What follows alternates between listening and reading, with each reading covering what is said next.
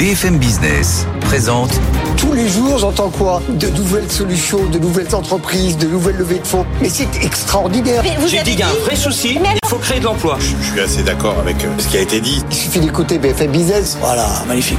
Audrey Tcherkov, Thomas Asportas, Good Evening Business. 19h et c'est la deuxième partie de Good Evening Business. Rebonsoir Thomas. Rebonsoir Audrey, bonsoir à tous. Dans l'actualité de ce jeudi 22 juin, eh bien, on va revenir sur les derniers développements du dossier Casino qui sort définitivement de sa pépite brésilienne à Saï et qui demande à l'État de reporter 300 millions d'euros rien que ça de charges fiscales et sociales. On en parle dans un instant avec Mathieu Pechberti. Absolument, et puis ce soir, on vous le disait, on fait du sport, on fait beaucoup de sport dans Good Evening. Tout à l'heure, on était avec le patron euh, du coq sportif qui accélère sa relocalisation en France. Et ben dans 10 minutes, on va parler cette fois avec la cavalière professionnelle Valérie Coupéry-Eiffel qui organise à partir de demain le Paris Eiffel Jumping au Champ de Mars, Audrey. Et puis 19h30, ça sera la grande interview avec Edwige Chevrillon qui reçoit ce soir le directeur général de Safran, Olivier Andriès, depuis le salon du Bourget. Safran qui fait beaucoup parler depuis l'annonce de son nouveau moteur qui promet de réduire de 20% la consommation de carburant des avions. Absolument, l'aviation, ça aussi, c'est du sport. hein. Quand on a vu les pilotes de Rafale lundi, on était quand même euh, comme des enfants. Allez, on est en direct jusqu'à 20h, voilà le programme. Et on commence par le journal, évidemment. C'est parti. Good Evening Business, le journal. Et on démarre ce journal donc avec ce coup de tonnerre dans le secteur de la distribution et qui a frappé ce matin l'entreprise française SES Simagotag. Côté sur le SBF 120, l'entreprise française, vous le savez peut-être, est le leader mondial des étiquettes électroniques dans les supermarchés. Sauf que le fonds spéculatif Gotham City ce matin, spécialiste de la vente à découverte, accuse SES d'irrégularité comptable et l'entreprise a répliqué via un communiqué après bourse. Raphaël Couder. Les comptes financiers de SES Imagotag sont trompeurs, incorrects et incomplets. Voilà en tout cas ce qu'estime Gotham City Research dans un rapport très à charge. Ce fonds spéculatif met en exergue ce qu'il considère comme des anomalies comptables, concrètement des irrégularités dans les relations commerciales entre SES Imagotag et BOE, un groupe chinois qui se trouve être à la fois l'actionnaire principal, le fournisseur, mais aussi un client important de l'entreprise française. Une configuration dans laquelle il existe un fort potentiel de manipulation comptable, juge Gotham City. L'activiste estime aussi que le chiffre d'affaires de SES Imagotag a été gonflé de 7 à 13% depuis 2020.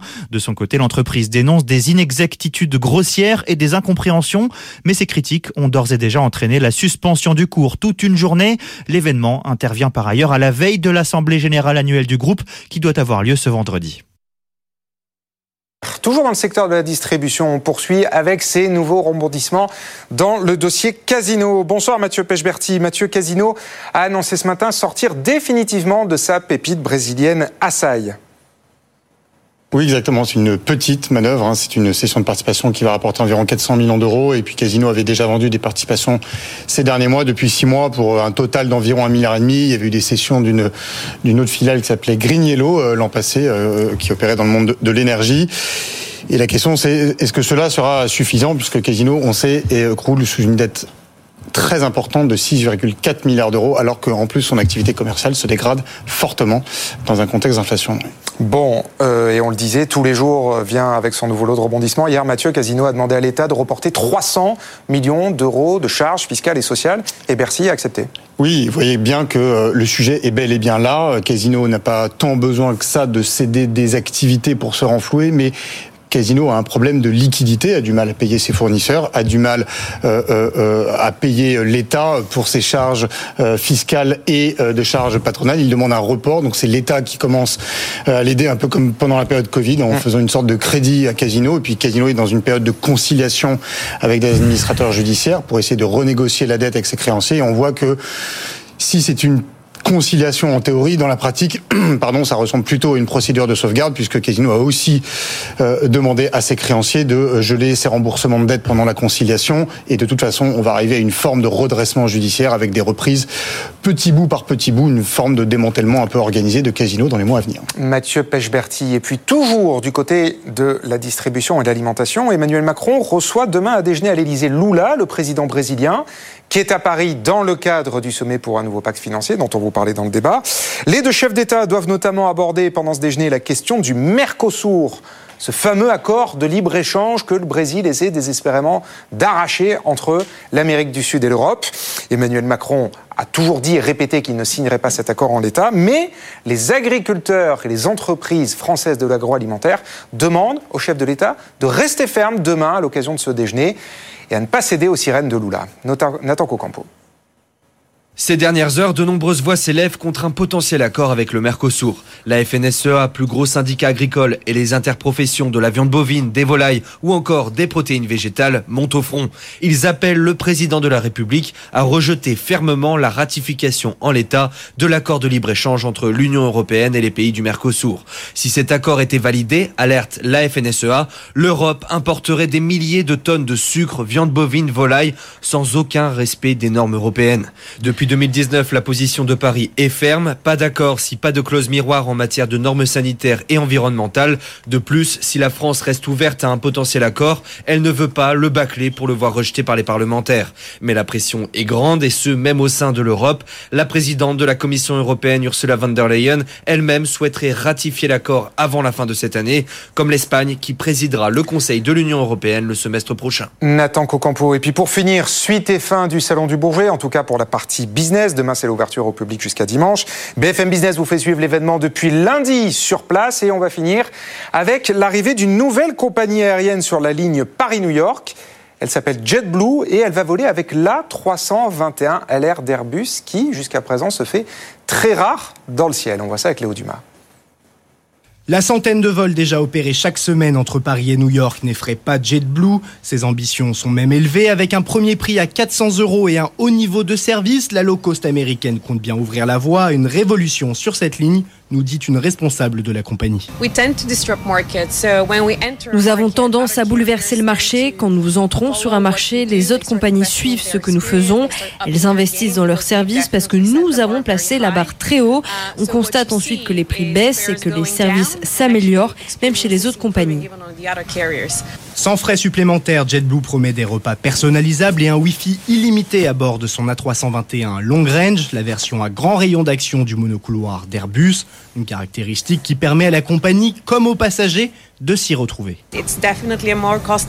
C'est assurément un moyen plus rentable d'opérer cette ligne qu'avec un gros porteur. Aussi, l'équipage peut passer beaucoup plus de temps avec nos clients et leur offrir une expérience de qualité. Un avion déjà opéré avec succès par JetBlue entre New York et Londres vers Paris. Le premier vol est prévu jeudi prochain.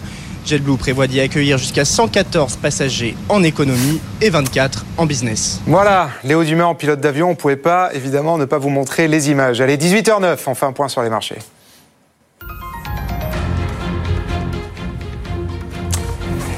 Le CAC 40 qui termine encore dans le rouge, quatrième séance de la semaine et quatrième séance dans le rouge. Le CAC abandonne 0,79 points à 7203 points. Bah, on parlait du, Paris-New York, justement, on y va à New York. Bonsoir Sabrina Quagliozzi. Comment se passe la séance à Wall Street? Bonsoir.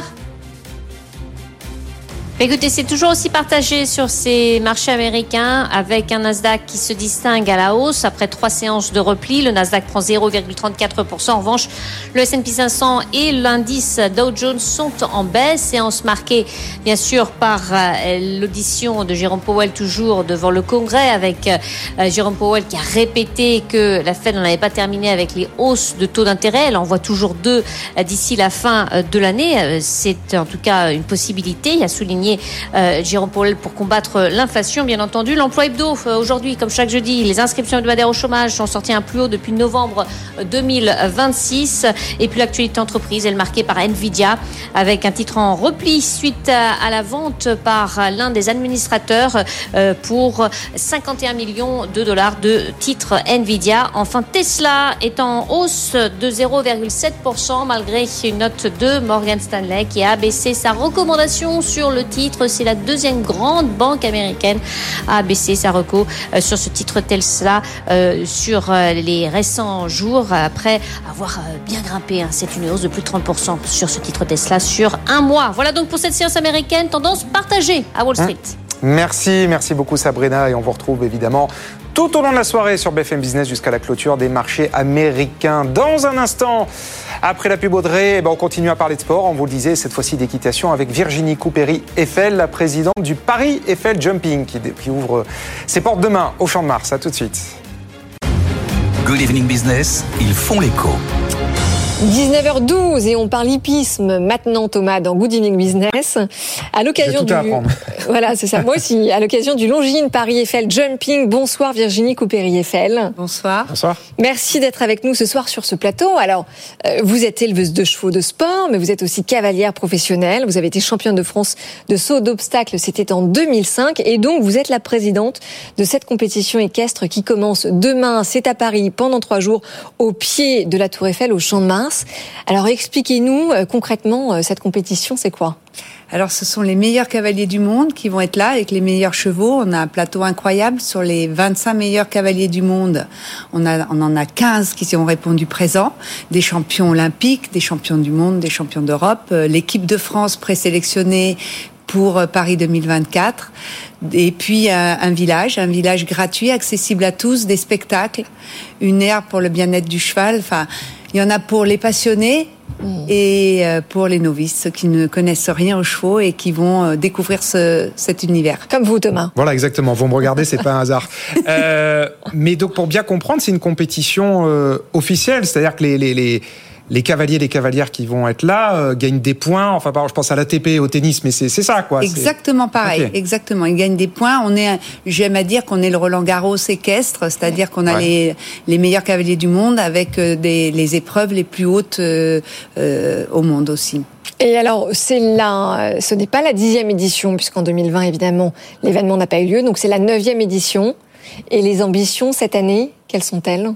Les ambitions, c'est d'accueillir encore plus de monde. Alors, on était complet euh, dans les tribunes depuis fin mars, donc c'est on, a, on voit l'intérêt et l'engouement pour ce sport. Et il y a toute cette partie gratuite où, et ce village où les gens peuvent venir voir, même s'ils n'ont pas de billets, ça c'est important. Et puis c'est bah, la réussite. Là, où il y a deux restaurants éphémères. On a Hélène Darroze qui mmh. sert la, chef, euh, la, la chef devant le sport, et ça c'est très rare de pouvoir dîner ou déjeuner devant le sport. Et bien, c'est que tout se passe bien et que les gens euh, repartent avec des étoiles dans les yeux et que euh, bah, les, les, cavaliers français gagnent en étant un peu chauvin. Et eh oui. Évidemment. Mais donc accéder au, enfin pardon, assister aux épreuves euh, à la compétition, ça c'est gratuit. C'est ça? Oui, absolument. Il y a des sessions qui sont payantes le soir pour être dans les tribunes et d'avoir sa et avoir sa place numérotée, mais vous pouvez quand même venir vous balader et trouver des petits euh, des petits endroits où vous allez pouvoir regarder le le, le spectacle debout ou alors jusqu'à 15 heures dans les tribunes gratuitement. Et alors, vous attendez combien de personnes ce week-end? Je pense que euh, on va avoir euh, facilement 10 000 personnes par jour.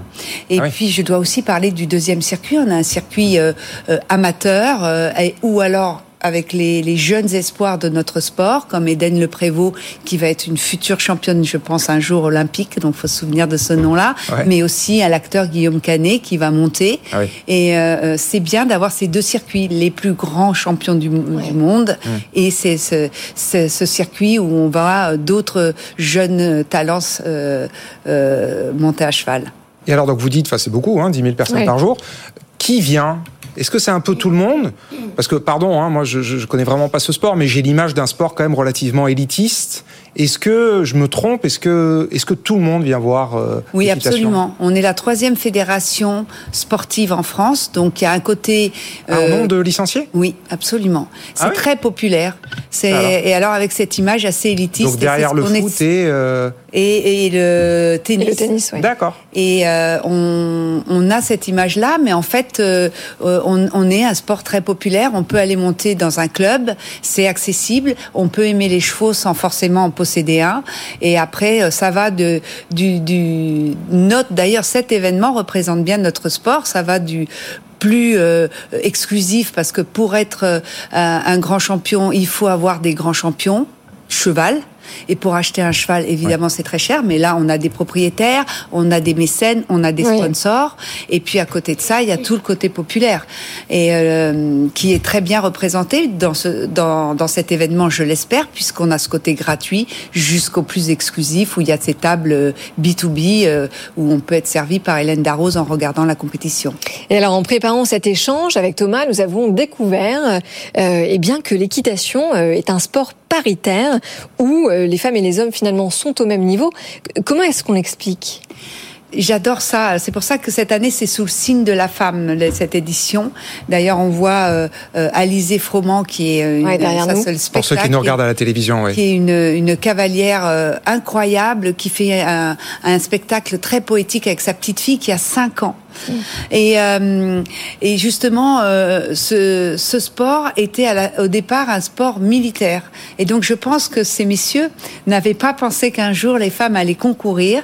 Et donc, les épreuves sont mixtes. La parité est totale puisque quand on gagne, qu'on soit un homme ou une femme, on gagne exa- exactement le même price money, le même montant. Ah oui Ce qui est on- très, très rare. Ah oui, on parlait du tennis sports. tout à l'heure, c'est absolument pas le Ah cas. bah oui, c'est incroyable. Et, Et les éleveuses, et, et pareil, et les grooms, qui sont toutes les petites mains derrière, qui Ah oui. passent leur vie avec les chevaux, il y a énormément de femmes. Ouais. Et je dirais même plus, dans le monde animal, c'est pareil, les juments valent exactement les mêmes prix que les, les chevaux. Et les juments Ah, c'est très gagnent. intéressant. Pas pensé à ça. Et alors, est-ce qu'elles vont aussi vite? Oui, et elles sont aussi puissantes, c'est incroyable. Elles gagnent Ah, oui. des épreuves, parce que là, vous allez voir des épreuves à 1m60, ce qui est la hauteur des Jeux Olympiques. Ouais. L'obstacle, sont- hein, donc. Oui, obstacle. Et elles sont aussi performantes. Et d'ailleurs, on a des couples 100% féminins. Et là, on voit Pénélope Le Prévost, qui est euh, Toujours derrière nous à la télé. ouais. cavalière euh, euh, médaillée olympique à, à Rio et qui est en course pour, euh, pour Paris.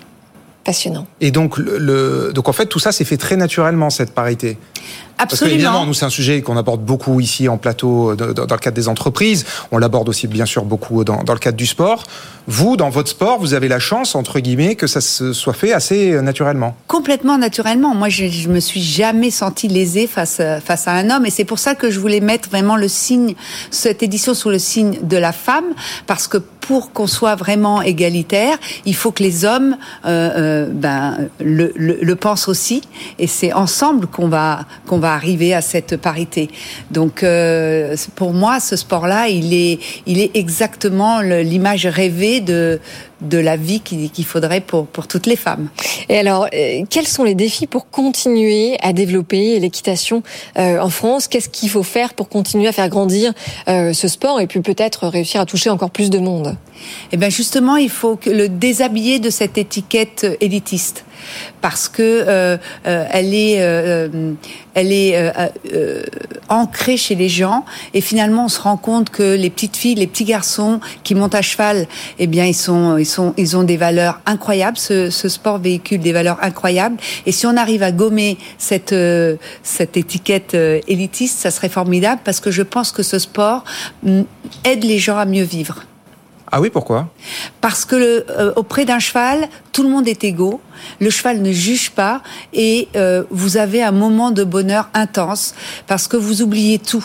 Il y a un lâcher prise incroyable. À cheval, vous êtes avec votre cheval dans cette bulle et plus rien n'existe. Et dans ce monde où tout va tellement vite, Oui. où vous êtes accroché à votre téléphone, où jamais la vie, le- la, la vie ne s'arrête, c'est un moment à part. À cheval, vous êtes seul avec votre cheval. Mais alors, vous, vous le dites, c'est quand même à part. C'est-à-dire qu'il faut quand même cette symbiose. C'est pas fait pour tout le monde non plus. Eh bien, on a tous cette part en Ah oui nous pour être à part. Je le crois sincèrement. Et c'est justement ce, ce, ce lien que vous allez créer avec votre cheval, à pied ou à cheval d'ailleurs, qui est un instant magique. Et c'est Jean Rochefort qui était vraiment un grand ami, qui disait toujours que ce sport, il est fantastique parce que c'est la rencontre mystérieuse de deux espèces. Et c'est vraiment ça. Moi, je dirais même de deux êtres. Eh ben, c'est très joli. Et alors, euh, au niveau mondial, où est-ce que la France se situe? La France est un pays extrêmement fort, à la fois pour l'élevage de ses chevaux, pour ses compétitions en tant qu'organisateur, puisqu'il y a beaucoup de compétitions 5 étoiles et c'est le niveau le plus haut de, euh, de compétition. Et c'est ce est- que vous faites euh, Oui, ce absolument. D'accord. Et on a beaucoup d'é- on a, on a- beaucoup d'événements en France. Alors, rappelez-nous, Virginie, les euh, trois événements vraiment qui, qui comptent en France. Eh bien, on a le jumping de Bordeaux, qui est un circuit intérieur, Coupe du Monde, le jumping de Lyon, le saut Hermès, le jumping de Dinard. Je vous en cite quelques-uns qui sont 5 étoiles et vous voyez, il y en a, il y en a beaucoup d'autres. Et, ça est- recouvre tous les territoires, hein, par Absolument. On est vraiment un des pays organisateurs les plus puissants au monde. Et ensuite, on a nos cavaliers. On ramène à chaque fois des médailles. Il faut espérer qu'à Paris aussi, on sera aussi valeureux. On va en Vous, euh, parler. pensez qu'on autres est bien Jeux placé Olympiques. Oui, oui, je pense que l'équipe de France sera bien placée, à la fois en jumping, mais aussi en concours complet, parce que on a plusieurs disciplines euh, aux Jeux Olympiques. Et alors, justement, bah, vous nous tendez une perche. On voulait bien sûr aborder les JO avec vous. Donc l'an prochain, ça va être une compétition phare, bien sûr. Et alors là, haute cadre euh, magique, ça va être au château de Versailles. qu'est-ce que qu'est-ce que vous en attendez? Quels sont les enjeux pour la, la, la profession que vous représentez? Eh bien que encore une fois, qui est une visibilité incroyable. Je pense qu'avec Versailles, c'est le cas. Oui. Euh, c'est d'ores et déjà complet. Je sais que ça va être très difficile. De, ça a été très difficile d'avoir des places. On attend que euh, les cavaliers français ramènent des médailles, bien évidemment, mais toute la filière soit euh, éclairée par euh, par ce grand rendez-vous. Je parle de l'élevage parce que Oui. c'est une extrêmement important et tous les métiers qui gravitent autour de notre sport. C'est une filière économique extrêmement importante et en particulier quand on est en échec scolaire ou qu'on ne trouve pas sa voie, souvent, eh bien, on, on, on trouve euh, auprès de notre euh, filière euh, un emploi et ou une formation qui peut être très efficace. Eh oui, alors évidemment, ça, ça parle euh, à l'audience de, de BFM Business. Euh, donc, Virginie, si on veut participer à votre événement, est-ce qu'il reste encore des places? Est-ce qu'on peut encore s'inscrire? C'est où? C'est comment?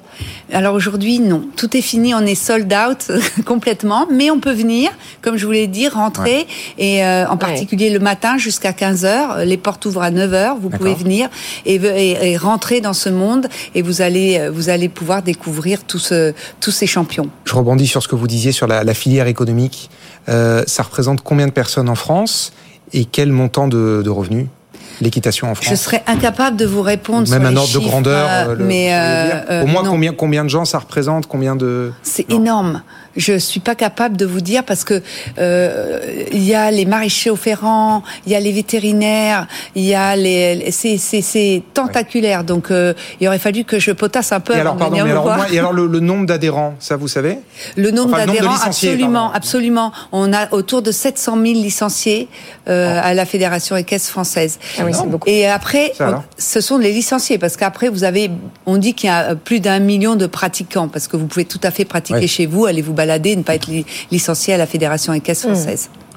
Et en- à, à partir de quel âge on, on s'y met? Trois ans. Les petits enfants de trois ans Ouais. commencent à, À poney, à poney, alors. venir à poney. Ouais. Et euh, d'ailleurs, j'ai euh, j'ai toute une initiation de poney euh, gratuite. Et l'idée de d'initier, c'est d'apprendre. C'est-à-dire, on a, euh, euh, on vient comprendre comment le poney euh, fonctionne, ce qu'il pense. euh, comment physiquement il se déplace, euh, ce dont ses besoins. Et c'est avant tout euh, ça la première chose à apprendre, c'est ce contact avec l'animal et être un peu la connaissance animale. C'est ça le plus important pour moi. On appelle ça être un homme de cheval, mais on peut dire aussi être une femme de cheval. Eh oui. Euh, Oui, Audrey, pardon. Non, mais j'avais une question évidemment sur le modèle économique. Le Longines Paris Eiffel Jumping, aujourd'hui, il est financé comment? Il est financé par des gros partenaires, Longines et Saint-Laurent pour ne pas les citer. Ouais. Et puis ensuite, des d'autres partenaires. Chaque euh, jour, on a euh, euh, six, par- six partenaires qui euh, remettent des épreuves, des compétitions. Et, euh, euh, et après, toute l'autre partie, c'est les inscriptions des, du deuxième circuit et les tables, le B2B que, que nous faisons sur l'événement. Ça, c'est pour le modèle économique et pour le volet sportif. euh, la, la fédération est compétitive? La fédération, elle est absolument compétitive. Elle On a des, des cavalières et des cavaliers qui, qui, voilà, gagnent, qui ramènent des médailles. On est une fierté internationale euh, du point de vue de l'équitation? on est une fierté et un modèle. De, Ah, par rapport, euh, oui, la fédération est vraiment un modèle dans le monde de Tant fonctionnement Mmh. et on ramène énormément de, médailles. On a un savoir-faire français très important. Il faut dire que les manuels, les premiers manuels d'équitation ont été écrits par des Français. Ah, Donc, eh bien, euh, vous apprenez quelque chose. Oui, absolument. Les Américains nous le- nous le rappellent souvent. Oui. Et alors, l'exportation euh, du prix à l'étranger, est-ce que c'est euh, une réflexion qui est en cours? J'ai beaucoup beaucoup pensé. Alors je fais partie d'un circuit qui s'appelle le Longines Global Champions Tour, qui est déjà à l'étranger. Donc on a 16 étapes. Donc ils arrivent là, ils arrivent de Stockholm, puis ils vont, ils passent par Londres, Shanghai, New York, Mexico, Miami, euh, Berlin. Donc c'est déjà un circuit extrêmement international et j'ai une clientèle très très internationale. Je dois avoir 60% d'étrangers inscrits Ah oui, euh, beaucoup, oui, dans mon circuit. Et c'est pour ça que c'est aussi fantastique parce qu'ils viennent découvrir ce site merveilleux et euh, ils adorent venir à Paris. Et donc ça c'est, on a par exemple Jessica Springsteen qui est là et son papa qui est en tournée, Bruce vient demain pour voir sa fille. Donc on a, c'est assez incroyable. On a, on a aussi Georgina Bloomberg, ah oui. qui est la fille du maire de New York, qui vient et qui, et qui participe à cet événement parce que c'est son événement préféré de la saison. Donc on a, on a vraiment Paris. On se rend compte que Paris attire énormément les étrangers. Ah Et là, quand on peut le lier à un sport de haut niveau comme ça, bah, c'est Bah, c'est formidable. Donc rendez-vous au pied de la Tour Eiffel. Et ça va vraiment être un, un week-end en famille, c'est fait pour les familles. Et puis vous, évidemment, Eiffel, vous parlez des Springsteen, vous parlez des Bloomberg, et puis vous, évidemment, les, les Eiffel, via cet événement que vous, vous organisez au pied de la tour de votre euh, aïeul, Gustave Eiffel. Merci, merci beaucoup d'être venu nous voir. On a appris plein de choses sur l'équitation. Avec plaisir. Absolument, et on va s'y mettre, surtout. Et on va s'y mettre. Allez, bah, dès 19h28, on va pas s'y mettre ce soir, mais euh, en tout cas, là, on rend l'antenne. C'est déjà la fin de Good Evening Business. C'est l'heure de la grande interview. Edwige Chevrillon reçoit un grand patron ce soir depuis le Bourget, Thomas. Oui, Olivier Andriès, le directeur général de, de Safran, qui a beaucoup fait parler avec sa promesse de nouveaux moteurs euh, verts.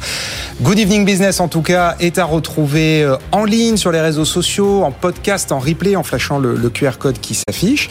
À 20h, c'est Tech Co, toute l'actu de la tech avec François Sorel. Et dans un instant, c'est Faiza Younsi pour le rappel des titres. Et nous, on se retrouve demain. Bonne soirée à tous. Bonne soirée.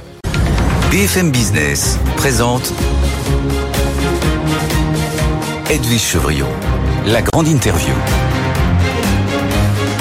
C'est la dernière journée professionnelle ici au Bourget. Bonsoir à tous. Notre invité, c'est évidemment l'un des piliers de ce salon, un des piliers de l'aéronautique en France, c'est Olivier Andriès, le directeur général de Safran. Bonsoir ou bonjour, il fait encore très beau. Bonjour Olivier Andriès. Bonjour Edwige Chevrillon. Il fait très beau, non, il pleut, c'est pour ça qu'on est un peu recroquevillé dans votre dans votre chalet. On n'est pas dehors parce qu'il y a une pluie torrentielle qui s'est déversée sur le salon du Bourget, mais il n'empêche, il se passe beaucoup de choses. On va faire un premier bilan pour Safran.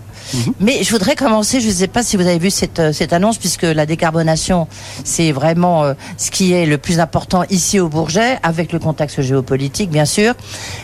22 euh, associations de consommateurs ont porté plainte contre 17 compagnies aériennes en les accusant euh, de greenwashing et en les accusant de pratiques euh, trompeuses parce que euh, elles font payer dans leur ticket, dans le billet d'avion, un petit un petit supplément, enfin qui est pas si petit que ça, en disant il faut financer la décarbonation. Vous, vous êtes au cœur de cette décarbonation avec les moteurs, avec les systèmes électriques. Bref, est-ce que vous dites, bah, c'est normal, il faut bien que quelqu'un la finance. Et combien ça va coûter Combien ça va coûter euh, aux consommateurs cette décarbonation? D'abord, toute l'industrie aéronautique et tout le secteur aérien est engagé complètement sur la décarbonation de l'aviation. Nous avons pris un engagement collectif en octobre 2021 d'arriver à la neutralité carbone en 2050. Et ça, c'est atteignable. C'est atteignable à la fois en travaillant sur la technologie et des technologies de rupture, comme le moteur, comme l'aérodynamique des avions, et en travaillant également sur les carburants durables. Et j'en viens donc à votre question sur les carburants durables. Non, Ma sommes- question, c'était plus euh, qui, qui, qui, qui va financer d'abord. Après, on reviendra évidemment sur ce qu'on appelle le SAF euh, ici. Et de toute façon, euh, là, quel que soit le secteur industriel dont on parle, quand on parle de décarbonation, c'est une illusion de penser que la décarbonation sera gratuite. Et évidemment, la décarbonation a un coût. Qu'on parle de l'énergie, qu'on parle euh, de l'aviation ou d'autres secteurs de transport, la décarbonation aura toujours un coût. Mais je suis effectivement convaincu, nous sommes collectivement convaincus, que les, en l'occurrence les passagers euh, des avions seront prêts à accepter de payer des billets un peu plus chers pour que l'aviation soit décarbonée. Le, par exemple, si on prend, euh, et puis pour les industriels, pour les compagnies aériennes, un moteur décarboné chez vous, c'est plus combien? Pardonnez-moi, ça a un côté un peu euh, cuisine d'apothicaire, mais combien ça va coûter en plus? Il y a deux, il y a, il y a deux, deux choses à voir. D'abord, les technologies sur lesquelles on travaille et qu'on vise à mettre sur le marché à une échéance de 10 ans, 10-12 ans, ce sont des technologies qui permettront de réduire la consommation de carburant. Donc, la- le premier volet de la décarbonation de l'aviation, c'est ce que nous appelons l'ultra-sobriété. Ça commence par ça, c'est l'ultra-sobriété. Donc si on réduit la consommation de carburant, déjà, ça coûte moins cher. Ça coûte moins cher. Après ça, le deuxième volet de cette décarbonation, c'est ce qu'on appelle les carburants durables. Les carburants durables, c'est ce qui pourra remplacer le kérosène. Donc ce sont les biocarburants à court terme, et puis viendront les carburants synthétiques. Et là, vous avez raison, c'est plus cher. Aujourd'hui, c'est 4 à 5 fois plus cher que le kérosène, d'où effectivement l'impact sur les, billets dont vous parlez, mais tout l'enjeu de ces prochaines années, c'est que les producteurs d'énergie mettent à l'échelle leur capacité de production de carburant durable pour que le prix de, le coût de production et donc le prix de ces carburants durables diminue et devienne plus abordable. Euh, on, a devant vous, euh, devant nous, pardon, et devant vous, euh, une maquette du moteur Rise que vous avez présenté ici. C'est un moteur, en fait, ça sera plus un moteur, un réacteur, ça sera ce, moteur. Il est presque à hélice, hein, du reste. enfin, en tous les cas, on a le sentiment. Ça, qu'est-ce que ça, qu'est-ce que ça va changer pour les, les compagnies aériennes? Alors effectivement, en tant que leader mondial, on a considéré que c'était à nous d'apporter euh, une rupture technologique. Et dans le domaine des moteurs d'avion, depuis 50 euh, ans, on fait des progrès continus avec une architecture de moteur qui reste euh, traditionnelle, qui reste conventionnelle de moteur caréné, donc avec un carénage autour de cette soufflante que vous voyez à l'avant du moteur et avec une nacelle d'avion. Et euh, on, fait donc des progrès euh, incrémentaux réguliers. Et là, on s'est dit, pour atteindre la, neutralité carbone en 2050, à l'occasion la, du prochain développement d'un avion euh, commercial. Donc on parle du successeur des Airbus A320 ou des Boeing 737, de, des Boeing 737. Donc à l'horizon, je dirais du milieu de la prochaine décennie, on doit faire un grand saut technologique. Et donc euh, là, la décision qu'on a prise, c'est de travailler sur ce moteur qu'on appelle le RISE et, qui est non caréné. Donc ce qui nous permet d'augmenter et de doubler le, le diamètre de la soufflante que vous voyez à l'avant du moteur. Et en faisant ça,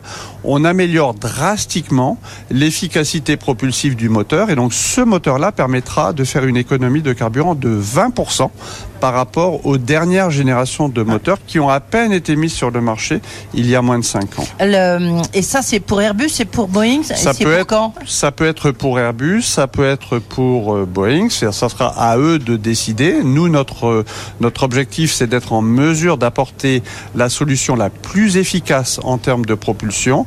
Et donc, on vise une entrée en service de l'avion en 2035. Donc, vous voyez, et ça, 2035, ça colle avec l'objectif de neutralité carbone atteint en 2050. Oui, parce qu'en fait, il y a une première très grande étape qui sera en 2030, hein, du reste. Hein. Absolument. Euh, donc c'est 2030 et 2050, mais d'abord vraiment la, la, première rupture, ça sera en 2030. Qui est le plus en pointe C'est Airbus ou c'est euh, Boeing dans la décarbonation?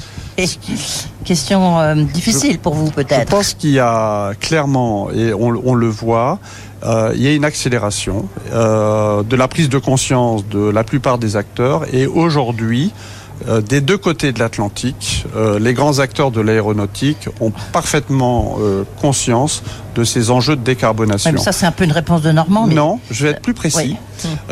sur ce moteur RISE, nous avons annoncé il y a quelques mois un accord avec Airbus qui a accepté de tester en vol ce moteur sur un A380. Donc ces essais en vol auront lieu euh, juste après le milieu de cette décennie, c'est-à-dire vers 2026-2027. Donc c'est déjà une étape très importante. On travaille, aujourd'hui on discute avec Airbus typiquement sur l'intégration de ce moteur sur une de leurs plateformes avion. Encore une fois, c'est un projet futur. Et Boeing, de son côté, a annoncé aussi euh, un démonstrateur euh, technologique, alors pas avec euh, ce moteur-là, pas encore, mais eux aussi travaillent sur des architectures de d'avions qui sont également en rupture. Donc, des deux côtés de l'Atlantique, il y a un gros effort qui est fait sur ce sujet de la décarbonation. Alors, pour essayer d'être le plus pédagogue possible, le plus pratique possible, par exemple, ce, ce, ce moteur, par rapport au LIP actuel euh, qui équipe les, les, Airbus, euh, il, coûtera combien euh, Il sera deux fois plus cher Il sera trois fois plus cher? Alors on n'en est pas encore à, parler de coûts, mais, mais pour l'instant on est sur un programme de développement technologique. Le vrai chiffre à retenir, c'est qu'il il, consommera 20% de carburant de moins que le moteur LIP, lequel moteur LIP qui a été mis sur le marché il y a 5 ans seulement? Consommait 15%, consomme 15% de moins que les moteurs euh, de la génération précédente, qui sont l'essentiel des moteurs qui volent aujourd'hui dans le ciel partout dans le monde. Donc vous voyez, 15% c'était la première marche, et là on fait une marche supplémentaire de 20%. Et vient s'ajouter à ça un travail que l'avionneur fera sur l'aérodynamique de l'avion, sur euh, également l'allègement de l'ensemble des équipements. Et nous, on pense que l'avionneur, il pourra apporter 10% supplémentaire. Donc quand vous combinerez l'avion et le moteur, on pense que 30% d'économie de carburant, c'est atteignable. Oui. Bah, hier, je, mon invité était Patrick Kane, euh, le patron de Thales, et on était dans le cockpit du futur, où effectivement l'objectif est déjà de réduire de 10% la consommation des, avions. Donc peut-être 10% plus 10% plus 20%, Absolument. ça commence à, Alors, à donner des, vrais, des résultats, enfin, futurs. Effectivement, Thales est un leader mondial dans, tout ce qui est contrôle du trafic aérien et dans l'avionique, et eux travaillent sur l'optimisation de ce qu'on appelle les opérations. Et donc ça, euh, c'est toute la question en fait de la gestion de l'arrivée des avions euh, dans les aéroports. Et effectivement, on, peut tout à fait optimiser les trajectoires. Et là, on pense effectivement qu'on peut gagner 10%. Donc vous voyez, à la fin des fins, 30% mm.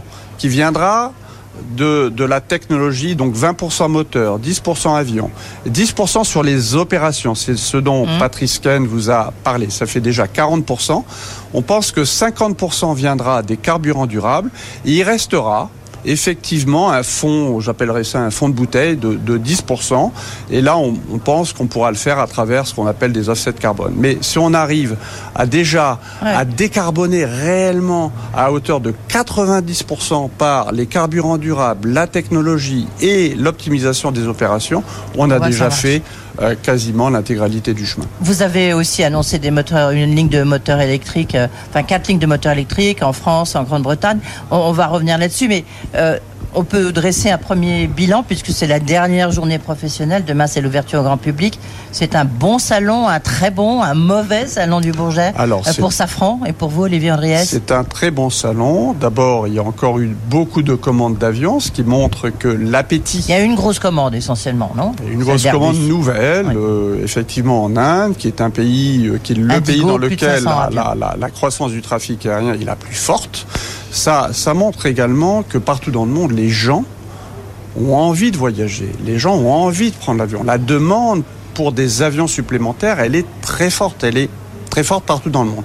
Donc ça, c'est déjà un premier élément important parce qu'on sort quand même d'une période. On n'avait pas fait de salon du Bourget depuis 4 ans. On est passé par la crise de, enfin la, pandémie, la crise du Covid, etc. La demande, elle est très forte. Elle est revenue. Le trafic aérien aujourd'hui, il est revenu à son niveau d'avant. Et il va même doubler, enfin le trafic aérien en tous il les va, cas. Il va continuer à augmenter effectivement, et on prend ça en compte d'ailleurs dans nos objectifs de décarbonation. L'autre fait majeur de ce salon, et vous l'avez vu, mmh. c'est qu'on parle beaucoup de nouvelles mobilités euh, de nouvelles mobilités aériennes, nouvelles mobilités urbaines. Et on parle beaucoup de, euh, de plateformes qui sont toutes électriques. On parle aussi d'hybridation. Donc vous avez vu, il y a un certain nombre de, de, de projets qui sont présents, d'annonces qui ont été faites autour de ces projets. D'ailleurs, le tiers des annonces de Safran, euh, concerner effectivement des partenariats avec ces, ce qu'on appelle ces nouvelles mobilités Avec Volocopter notamment, oui. Oui, on a annoncé effectivement un partenariat avec Volocopter qui sera un partenaire des Jeux Olympiques euh, euh, ici en France l'année prochaine. On a annoncé un partenariat. C'est un taxi volant, c'est ça, c'est un taxi volant, absolument, à décollage vertical. On a qui fonctionne tout électrique, donc totalement décarboné. On a annoncé un partenariat avec Wisk, qui est une société qui à San Francisco, qui est également sur un concept tout électrique.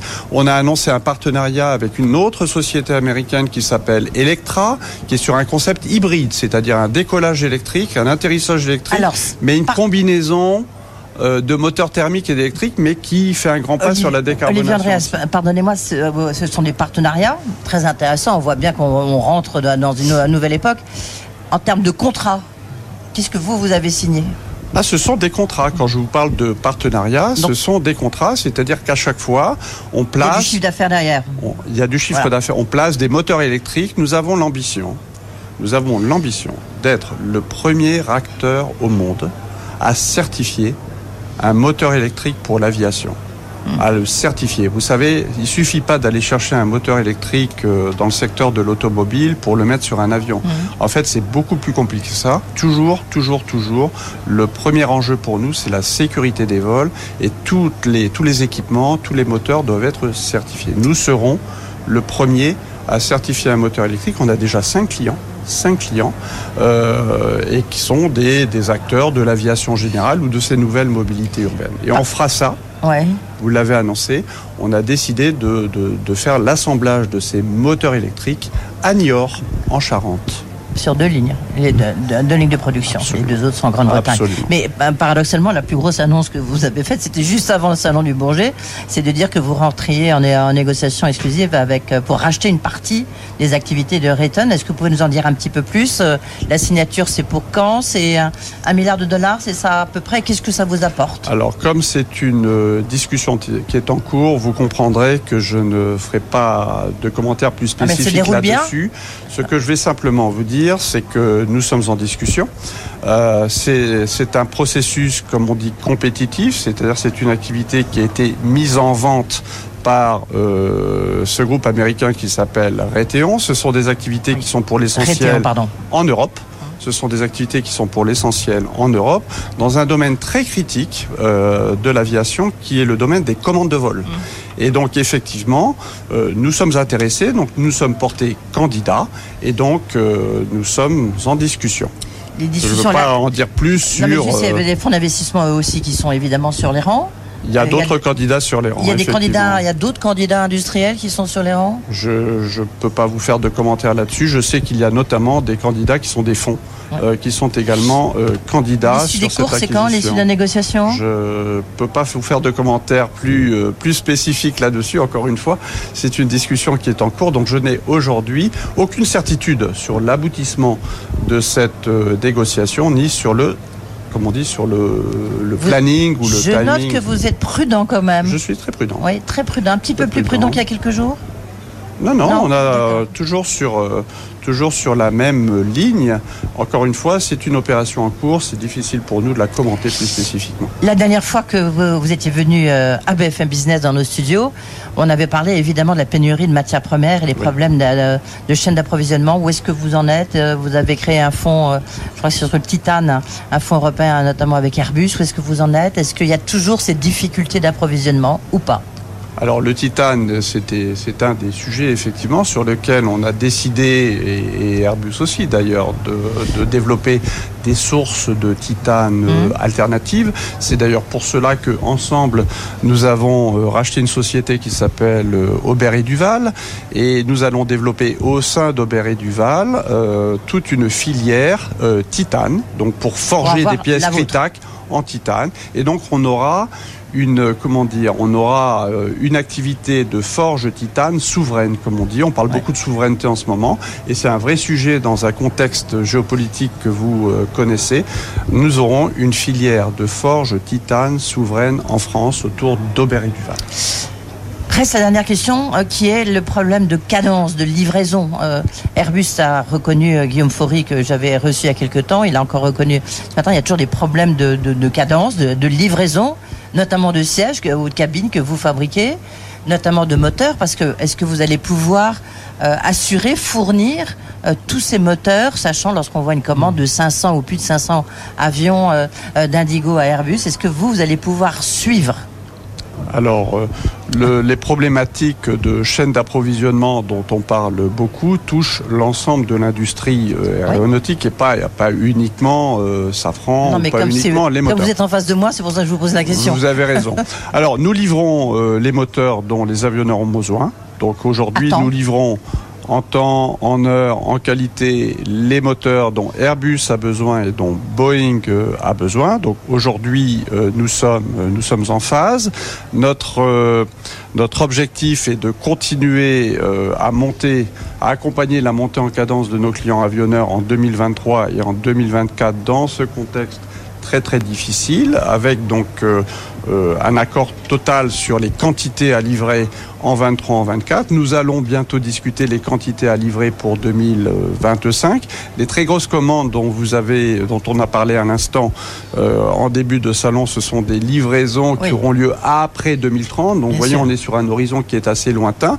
Mais c'est vrai que la demande est très très forte et qu'aujourd'hui, notre objectif, c'est encore une fois de se focaliser sur les problématiques d'approvisionnement pour accompagner les avionneurs, mais euh, nous, sommes, nous sommes en ligne sur les moteurs, ça je peux vous le confirmer. Sur les sièges et les cabines Les sièges, c'est c'est un sujet un peu plus compliqué, c'est vrai. Sur les cabines, nous sommes à Sujet d'exaspération Non, non, non, non, non, il n'y a pas de sujet d'exaspération du tout.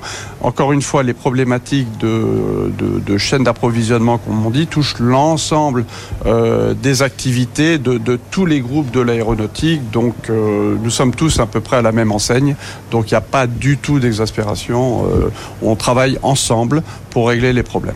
Est-ce que pour vous, le problème au sens large, Zodiac, il est réglé, l'intégration de Zodiac, ça y est, vous avez remis tout, euh, tout au carré, parce que c'était difficile, c'était un long cheminement, comme on dit. Non, l'intégration de Zodiac est très très largement euh, derrière nous.